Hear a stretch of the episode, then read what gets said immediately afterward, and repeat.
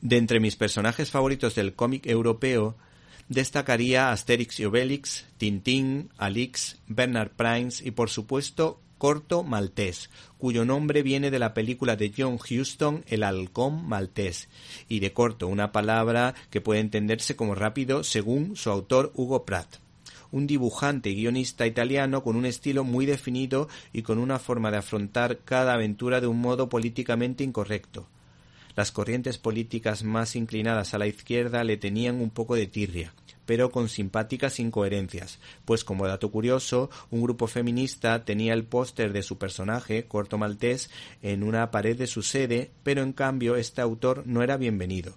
El caso es que hoy le recomendamos Corto Maltés, El Día de Tarouem, editado por Norma Editorial, escrito por Juan Díaz Canales, un grandísimo guionista español, autor de la exitosa serie Black Sat, junto al extraordinario dibujante Rubén Pellejero, autor de la maravillosa Dieter Lumpen, que se han enfrentado ya a su tercera historia de corto maltés. Esta presenta un notable muy alto, aunque a mi juicio. ¿Te está gustando este episodio? Hazte fan desde el botón apoyar del podcast de Nivos. Elige tu aportación y podrás escuchar este y el resto de sus episodios extra. Además, ayudarás a su productor a seguir creando contenido con la misma pasión y dedicación.